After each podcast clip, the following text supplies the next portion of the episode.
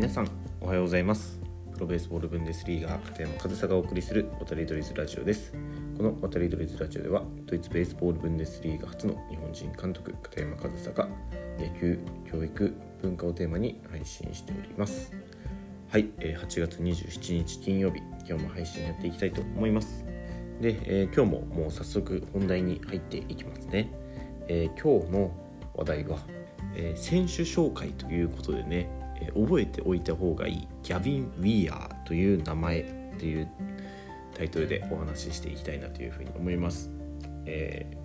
ー、まあもうその通りなんですけど、えー、ギャビン・ウィーアー君という選手がいます。ちょっとね覚えておいた方がいいんじゃないかなというような選手でちょっと詳しく話していきますね。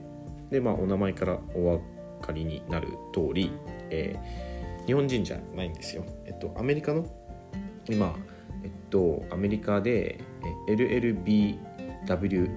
っていうんですかね。8月19日から29日今週の日曜日か。日曜日までかけてリトルリーグベースボールワールドシリーズが行われています。でこれはそのリトルリーグでね11歳から13歳が対象年齢の、えーまあ、世界大会になるんですけど、まあ、去年はねコロナウイルスの影響でえ中止されたこの世界大会も今年は行われていて、え現在準決勝まで進んでいるのかな？でこの大会で異次元の活躍をしている選手がいます。それが、えギャビン・ウィーヤー君という、え左投げのピッチャーなんですけどもう本当に成績をもう言っちゃいますね。多分それが一番分かりやすいので成績がですね本当に驚異的というか言いますね。えー、ギャビン・ウィーア君この夏4度目のノーヒットノーラン達成、えー、準々決勝までの成績でですね、えー、この夏4度目のノーヒットノーランを達成。で過去8試合で許したヒットは1本。過去8試合ですよ。過去8試合で許したヒットは1本。132人のバッターを相手に114奪三振。132人中114人を三振で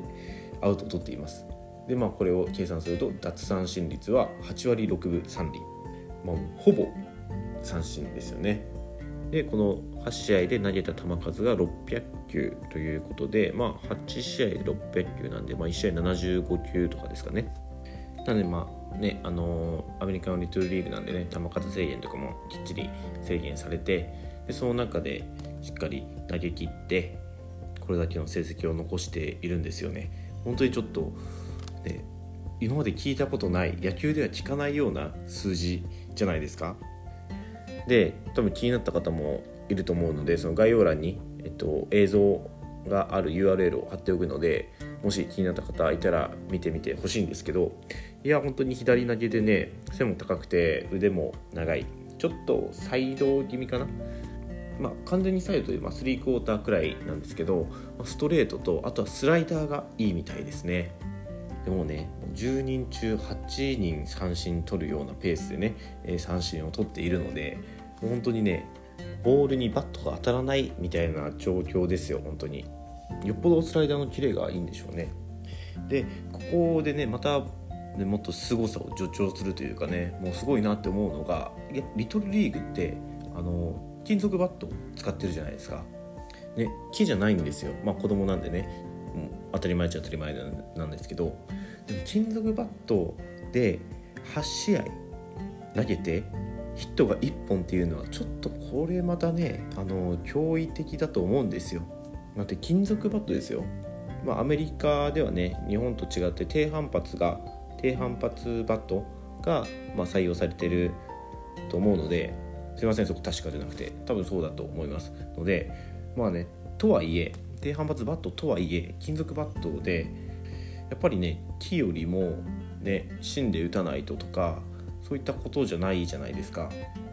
ね8試合投げてバットとボールがね当たりさえすれば間違いでもヒットになるようなことって普通あると思うんですよね。なんですけどそれが出てないと。でその1本のヒットがちょっと映像を探しても出てね、僕見つけきらなかったんですけどその1本のヒットはどんなヒットかもうちょっと気になるんですけどいやでもね8試合投げて132人がバッターボックスに入ってまあね114三振取ってるんでね前に飛んだのが単純計算でも、えー、1818本とかなんですよ。だからもうほぼバットとボールが当たってないんですよね。これはちょっと本当に彼の凄さというのを表してるんじゃないかなというふうに思います。でねそのキャビン・ウィーアー君の活躍もありえーと、サウスダコタというチームなんですけどサウスダコタは勝ち進んでいて、えー、次土曜日ですね。8月28日土曜日明日ですね。に準決勝が行われて、えー、8月29日、えー、日曜日に決勝が行われると。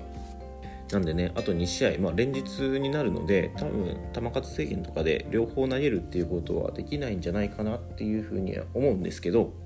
いやこのね記録その奪三振記録あとは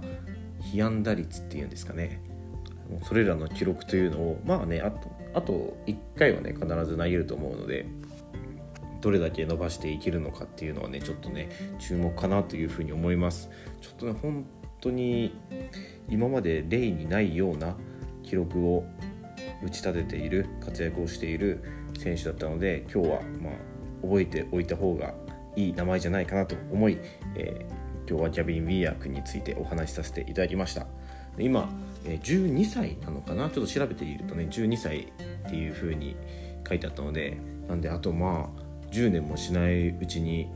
このまま順調にいくとねドラフトとかにかかってくる